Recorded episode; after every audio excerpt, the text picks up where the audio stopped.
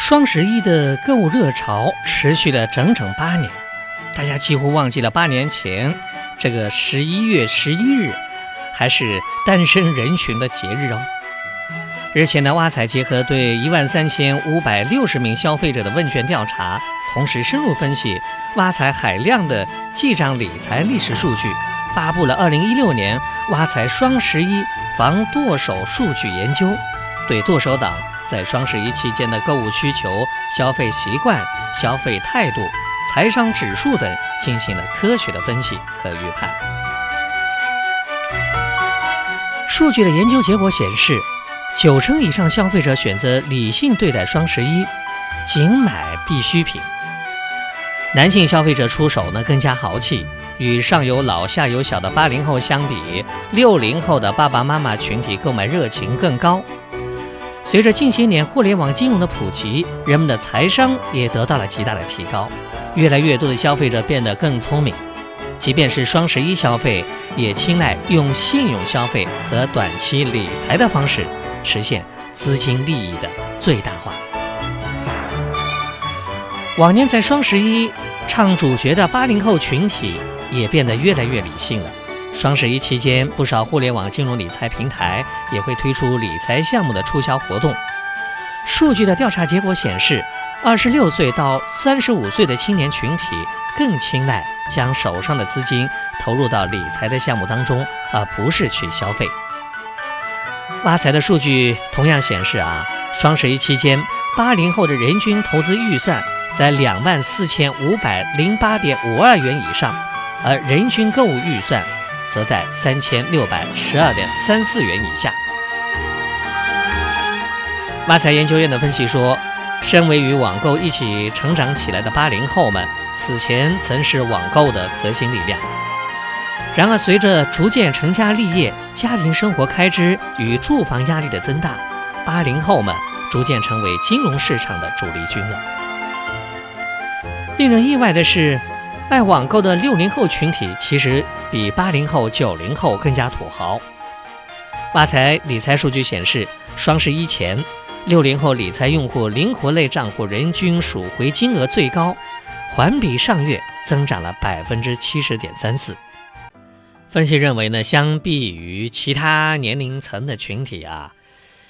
这类群体在付款方式上更喜欢付现，他们会更多选择使用活期存款或提前预留资金为双十一买单。另外，这一群体与八零后、九零后比起来，在消费观念上也更加的任性。复旦发展研究院金融研究中心去年曾发布了一个信息的消费指数报告。该报告对六零后群体进行了专门的分析研究。报告显示，不少六零后的父母的网购频次、品类覆盖已经超过了九零后的孩子。该报告分析，六零后呢，家地殷实啊，消费还属于感性，强调情感和忠诚度。一旦在某家平台形成的消费习惯，就会继续保持下去。他们不受经济的周期和收入预期的波动。态度普遍是想买就买。随着近些年互联网金融的普及，消费者们也变得是越来越精明了，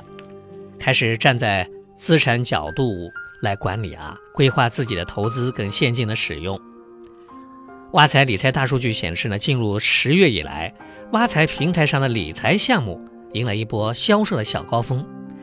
尤其是短期稳健型的理财项目，